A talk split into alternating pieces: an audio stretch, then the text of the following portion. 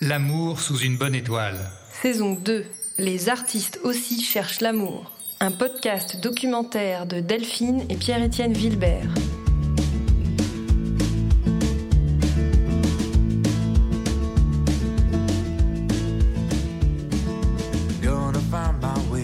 Partie 2. Ce qui me faisait rêver, moi, c'était euh, la, la mise en scène de l'amour plus que d'aimer. En fait, je veux dire, euh, je, n'ai- je n'ai laissé aucune place au recevoir, moi. C'est-à-dire que ce qui me faisait vibrer, c'était vraiment donner. euh, Bah, je pense que c'est, je pense que c'est compliqué pour tout le monde. Je pense que c'est compliqué aussi pour euh, aussi bien pour les hétéros que pour les, les homos, que pour euh, artistes pas artistes. Il y a quelque chose qui nous dépasse dans la question amoureuse. Euh, il y a quelque chose auquel je pourrais pas répondre. C'est- aussi, euh, c'est une réponse aussi euh, impossible à fournir pour moi que celle de l'existence de Dieu, que, que celle de notre rapport à l'infini. Pour moi, c'est absolument pas compliqué d'aimer, quoi. Non, Parce que aimer, finalement, aimer, aimer. aimer, aimer, c'est tellement, c'est tellement simple. Oui, ça, ça paraît naturel. c'est comme de l'eau, finalement. C'est c'est comme un, un courant. les, les- les cadeaux d'anniversaire que j'ai pu faire aux autres étaient toujours associés à des mises en scène. Alors l'autre, il me dit, mais attends, euh, en fait, je, je crois que c'est le meilleur cadeau d'anniversaire qu'on a fait dans ma vie.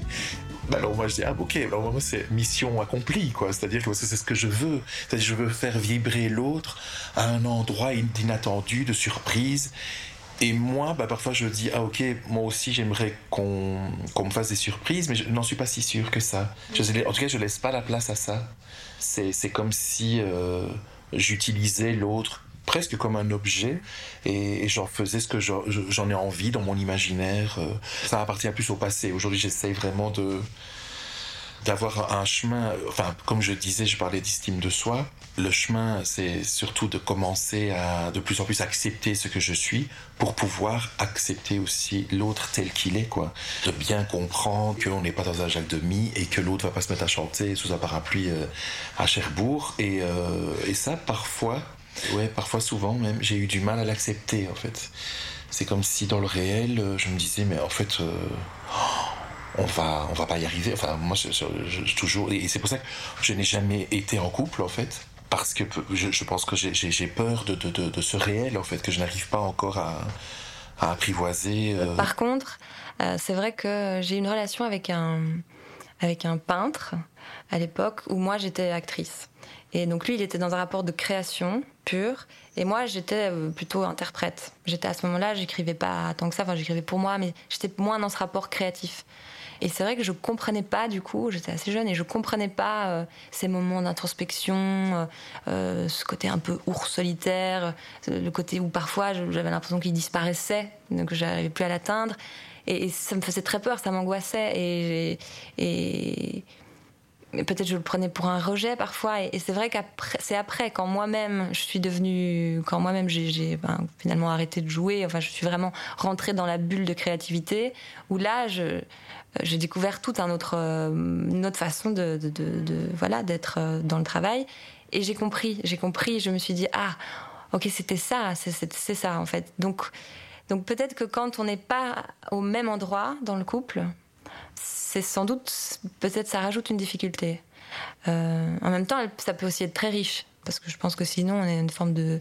Ça peut aussi être, euh, ça peut aussi être pénible quand les deux font la même chose. Euh, ça, peut vite aussi tourner. Ça peut, il peut y avoir de la compétition aussi. Il peut y avoir de. Là, on entre dans les dans, les problèmes d'ego de chacun. C'est c'est très compliqué aussi avec avec mon ex. On, on faisait la même chose et et on travaillait ensemble et et il y a une émulation qui se partage et donc c'est hyper hyper riche et, le fait de créer ensemble quelque chose qui n'est pas un enfant humain mais qui est mais qui est un enfant quand même euh, ça c'est c'est incroyable. Mais ça peut aussi être euh, oui ça met à rude épreuve aussi à certains endroits justement euh, de l'ego qui, qui, fait quoi euh. Mais je pense qu'il y a, il y a- dans l'amour, il y a un dépassement vers l'infini, qui est sans doute aussi le but poursuivi dans l'art. Mais là où l'amour appartient à la métaphysique, l'art sera quand même une expression beaucoup plus terrienne, qui poursuivra peut-être cette même euh, ambition métaphysique qu'à l'amour. Mais l'art, nous en serons les, euh, les dépositaires, les comment dire, les, les créateurs, nous serons les artisans. Et l'amour, euh, alors en tout cas, le sentiment amoureux, on va pouvoir peut-être parler différencier l'amour du sentiment amoureux. En tout cas, du sentiment, du désir et du sentiment amoureux, euh, cela, je, crois qu'on n'a pas forcément prise là-dessus. Après, si on parle de l'amour, on, pourrait presque parler de l'entreprise amoureuse, on pourrait presque parler de, notre labeur amoureux, de la construction amoureuse. Peut-être que comment dire, dans la construction amoureuse, il y a une proximité avec l'art très très forte et qu'on a notre mot à dire là-dessus, c'est-à-dire euh, notre responsabilité d'action ou euh, l'impossibilité de ne pas agir et de se laisser mouvoir. Donc je distingue d'un côté le désir, le sentiment amoureux, le démarrage, comment dire, l'aspiration, qui elle pour moi est- reste euh, et restera un mystère totalement euh, euh, métaphysique. Mais ça tombe bien comme j'entends rien à la chimie ni à la physique, ni tout ça, c'est aussi de la métaphysique pour moi, donc ça va. Et puis la construction amoureuse, elle que je pourrais euh, que je pourrais vraiment rapprocher. Après, c'est peut-être la, la relation qu'il faut travailler et tout. Moi, je vois pas ça comme du boulot, hein, vraiment. C'est pas le boulot, encore une fois. S'il y a encore du boulot dans, dans le couple, alors putain, on n'est Ouais. pas sorti de la, la bergerie. hein. Non, pour moi, c'est pas un boulot, c'est aimer, voilà, c'est aimer. hein, c'est, bien aimer, quoi. Enfin, je veux dire, je t'aime, tu vois. Je t'aime, tu m'aimes, on s'aime, quoi. À créer, ouais. Mais après, on crée rien. Voilà, on peut pas Ah, ça faire une autre parenthèse. On, on assemble, on est, on est, nous sommes des, a- des assembleurs. Mais on est sans cesse en train de jouer finalement. Mais non, mais jouer pas dans, dans le sens où euh, la vie est un jeu ou. euh, Non, c'est vrai que c'est vrai mais qu'on on a, on le jeu, c'est, c'est, important. C'est euh, On a besoin de rigoler, sinon, sinon ça va pas. C'est ouais, sûr. Ouais, c'est ça. ouais. Bah oui, c'est important. Si on est trop sérieux, on dit mais qu'est-ce que t'as là Ouais, Hein? Qu'est-ce que t'as? T'as pas mangé? Ouais, c'est Mais ça. mange hein Bah oui, c'est ça. C'est souvent ça. hein. D'abord, il faut manger, quoi. C'est très important. Bien manger. Et euh, après, on peut discuter. Et on peut jouer, on peut rigoler, mais. Ouais, la nourriture a une grande place dans notre vie aussi.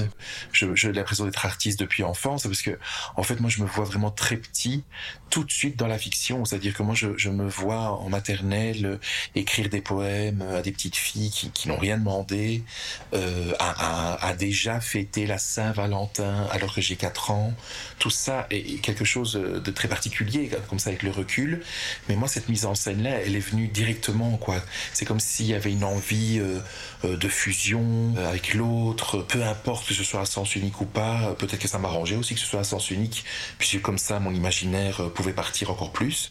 Et dans cette souffrance, comme ça, je me sentais vivant, mais vraiment, c'est dans cette souffrance que je me sentais le plus vivant, quoi. Je raconte tout ça, mais avec beaucoup de recul, parce que j'ai l'impression de ne plus être à cet endroit-là. J'arrive à plus à analyser là où j'étais, surtout. Mais c'est vrai que parfois, ça frôle euh, plein de choses qui peuvent vraiment faire souffrir. Enfin, je veux dire, j'ai frôlé euh, l'érotomanie. euh, je trouve qu'on en parle beaucoup dans les fictions à la place de la femme érotomane. On n'en parle, on, parle pas beaucoup de l'homme érotomane. Pourtant, il existe. J'en suis la preuve. Ça, c'était plus dans l'adolescence, quoi, où j'étais entouré comme ça de jeunes de mon âge qui vivaient des histoires, en tout cas, autour de moi. Et moi, on me prenait quand même. Enfin, je me mettais à la place du super pote, euh, à la place du, meilleur ami, euh, du confident. Et donc, euh, j'étais presque un être. euh, euh, j'étais une espèce d'ange comme ça, d'être asexué, qui était aimé, euh, aimable, apprécié, populaire, mais pas à l'endroit de l'intime, quoi. Là, on, tout de suite, on disait Joker, quoi. Je ne veux pas embrasser Achille, je veux bien euh, euh, l'adorer, mais pas l'aimer. Donc, je ne laissais pas la place à ça. Et donc, moi, au- autour de moi, bah, je voyais tous ces gens vivre des choses.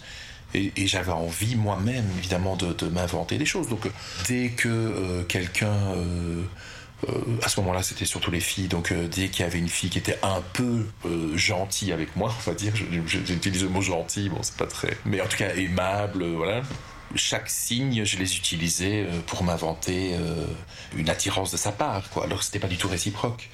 Encore une fois, voilà l'imaginaire qui qui était là pour pour m'aider à me sentir moins seul et pour m'aider à, à me donner la, sensation euh, d'appartenir à, à un groupe quoi. Euh, je me sentais à part aussi physiquement.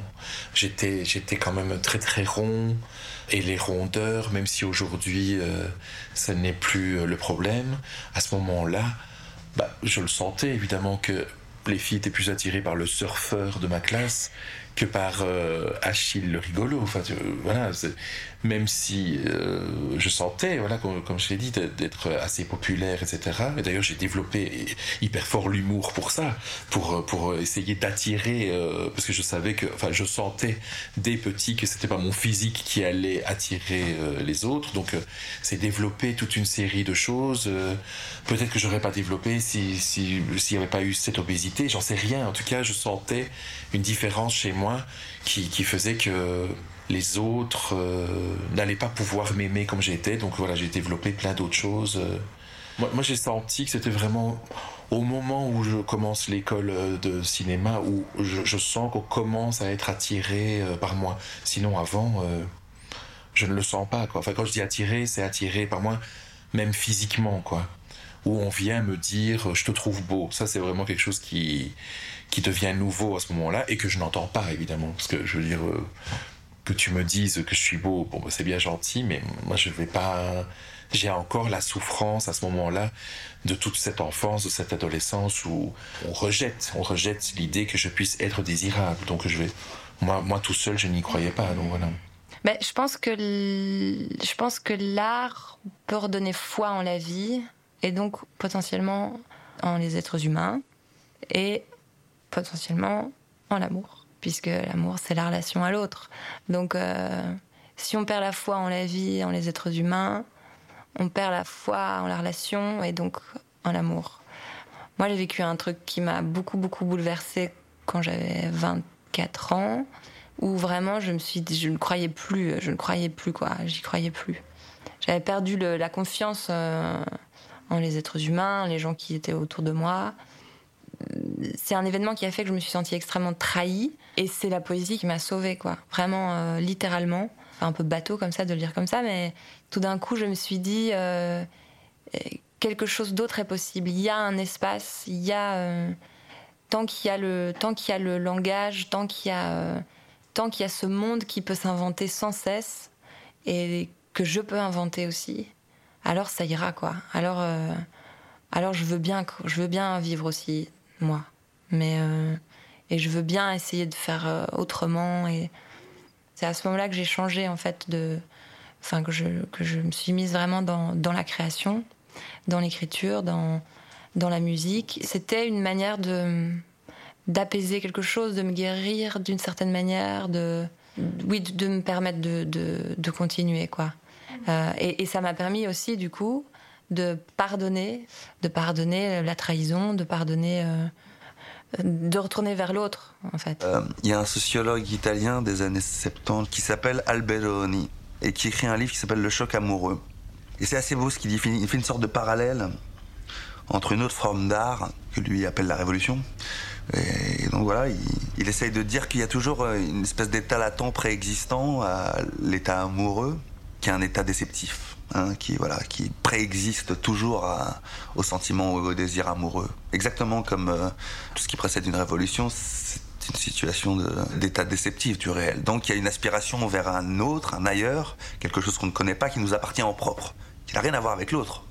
Euh, l'idée révolutionnaire surgit euh, non pas parce que euh, la construction de l'État qui va advenir après la révolution est là. L'idée révolutionnaire surgit parce que la violence ou la, déception du réel est trop forte et qu'il faut se mouvoir pour la, transformer. Je pense que le sentiment amoureux naît exactement du même endroit, d'un état déceptif latent et, et d'un désir profond, d'une aspiration profonde à un autre meilleur. Mais ça ne dit pas ça ne dit en rien à aucun endroit quel sera le monde de demain après la révolution ou quel sera l'amour euh, qui naîtra après la rencontre amoureuse. Et c'est là peut-être que l'art et l'amour peuvent se rejoindre, c'est qu'il s'agit de construction. Alors euh, ce même Alberone, il dit que il y a un truc moi qui me touche et qui m'intéresse. Il dit que face à l'autre amoureux, face à l'autre désiré, on est en droit, euh, puisqu'on est dans une méconnaissance l'un de l'autre, euh, a priori, puisqu'on ne se connaît pas, puisqu'on n'a rien construit, puisqu'on n'a pas de vocabulaire commun, on est en droit d'aller exprimer la totalité de ses désirs, l'absolue totalité de ses désirs. Quitte à ce que ces désirs soient démesurés, quitte à ce que ces, désirs ne prennent pas du tout en compte l'autre. Et de fait, nous ne connaissons pas l'autre. Alors comment pouvons-nous savoir à quel endroit vont s'arrêter? Et que là, le démarrage de la construction amoureuse, c'est l'endroit très précis où l'autre va affirmer son refus ou affirmer les limites, ses propres limites face à nos propres désirs. Et dans un jeu de miroir euh, exactement euh, similaire, euh, nous allons devoir exprimer nos propres limites face à l'étendue peut-être trop excessive, exagérée des désirs de l'autre. Et à partir du moment où, où il y a eu cette expression mutuelle, et il y a eu aussi l'expression de ses propres limites, là, comme des artisans artistes en train de façonner un objet avec euh, les moyens qui nous sont alloués, avec euh, la réalité de, nos possibles. L'amour va se façonner, l'amour va se construire, voilà, comme l'objet artistique, euh, soumis aussi lui-même à, un million de lois qui sont comment dire, euh, bien plus euh, faible que l'étendue de nos désirs, va aussi lui devoir aussi se négocier avec la réalité. et négocier ne signifie pas forcément pour autant être revu à la baisse. Négocier, ça veut dire que, que l'art comme l'amour euh, naissent d'un rapport et d'une interaction et qu'ils euh, ne peuvent se construire ni l'un ni l'autre par un simple fantasme, même si le fantasme est sans doute un, point de départ, un point de départ euh, hyper important de, de, la construction de l'amour comme de l'art. J'aime bien ce qu'il dit, j'essaie de me l'appliquer, mais c'est pas facile. Non? Il y a comme un doute. Ben... Bah peut-être tu peux, tu peux y réfléchir. Hein, Mais moi, j'ai plus souvent que toi des, grosses remises en question de, de vie. Euh, pourquoi ça mhm. va pas J'ai besoin que ça change. Sébastien Et je le secoue comme ça dans tous les sens. Mais Sébastien, enfin, tu, Physiquement, tu hein, vois pas que ça va Alors pas. Que je suis, ouais, Alors que bon, tout va bien en fait. ouais, C'est juste le temps que je redescende. Et il est hyper patient. Hein. Oui, oui, oui, oui, oui. Mais non, ça va, c'est bon. Non, ah, oui, c'est vrai. oui, c'est vrai, ça va. Non. Je te prends dans mes bras. Oui, tu me rassures. Je te dis qu'en fait, notre vie est pas si dégueulasse. Ouais. Moi, ce qui me vient tout de suite, c'est euh, j'avais eu une, euh, une déception amoureuse. C'est quand j'étais en, en, études supérieures. Et euh, c'était un peu la période où j'en avais vraiment ras le cul. Enfin, j'en avais ras le cul de l'école depuis déjà un moment, mais mais là, il fallait que, que j'acte. C'est vraiment la fois où j'ai vraiment coupé euh, en plein milieu. Je sais plus, je crois que j'étais en deuxième, euh, deuxième année sup. J'en avais marre un peu de tout. C'était vraiment, vraiment un tout. Aussi bien sentimentalement, la famille, euh, même les potes. J'ai eu des gros trucs avec des, amis proches. Tu, tu, tu, gardes un peu ceux, avec qui tu as, envie d'être, hein, ceux avec qui tu as envie de, besoin de partager, ceux avec qui tu, te sens écouté. Donc il y avait tout ça un peu qui se fait. Et puis je prends, je décide à un moment donné de prendre un atelier sur, euh, sur Saint-Gilles, là, pas loin du Parvis. Là, c'était cool parce que tu te retrouves vraiment avec toi-même.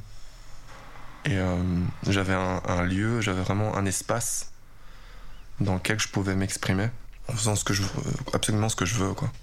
Et je me suis pas dit, bon, bah, je prends un espace pour, par exemple, pour y peindre ou euh, j'avais pas un truc vraiment précis quoi il fallait juste je, sentais que j'avais besoin juste d'un lieu le lieu allait me quelque part m'aider à, me retrouver un peu dans la création et c'est ce qui s'est passé t'arrives là-bas et euh, tout de suite t'as as plein d'envie parce que j'ai quand même appris plein de choses c'était pas juste une période sombre c'est qu'il fallait juste qu'il y ait un peu la il fallait que je digère un peu et euh, là d'un coup je me vient des envies de sculpter l'espace plus que de sculpter, vraiment faire des sculptures. Donc m'approprier cet espace, le transformer.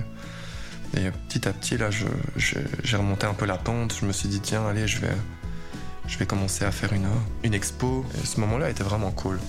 Je suis pas resté très longtemps, mais ça m'a fait un bien fou. Parce que du coup, tu amènes des copains, tu fais des expos aussi un peu privés, euh, tu ramènes des gens à l'atelier. C'est quand même génial, on boit des coups aussi, on fait, on fait aussi la fête dans l'atelier. Et tu mêles création et fête aussi, du coup, tu as plein de nouvelles choses qui, euh, qui se passent. C'était vraiment chouette comme période.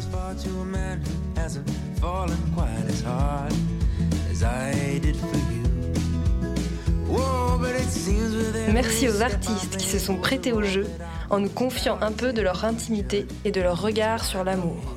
Merci à Achille, merci à Lisa, merci à Vincent, Merci à Zoé et Sébastien. Réalisé par Delphine et Pierre-Étienne Vilbert. Ambiance sonore par les contributeurs Freesound, Yuval, Seven Samurai, Bristol Stories et JMB Films. Musique Stuart Evans, Home Sweet Home. Monté et mixé par Pierre-Étienne Vilbert. Ce podcast est une création des Compagnons de l'Imaginaire, produit avec le soutien d'Infiligne. Si vous avez aimé, vous pouvez nous soutenir en faisant un don. Rendez-vous sur notre page tipeee.com. Je, sais, ce- je, je crois que je sais ce que je ne veux plus. Je, veux, je, je voudrais vraiment que la communication soit, euh, soit au centre du délire. Parce que euh, à cet endroit-là, je- je- j'en ai trop bavé. On s'en sortira pas sans les mots, quoi. Même si euh, le même mot ne veut pas dire la même chose pour l'un et pour l'autre. Donc c'est aussi, euh, d'une certaine manière, assez galère. et on peut s'y perdre. Mais il y a quand même. mais sans ça, c'est pas possible. C'est juste pas possible. On se fait trop de mal. Et ça, et ça moi, j'ai j'ai plus envie.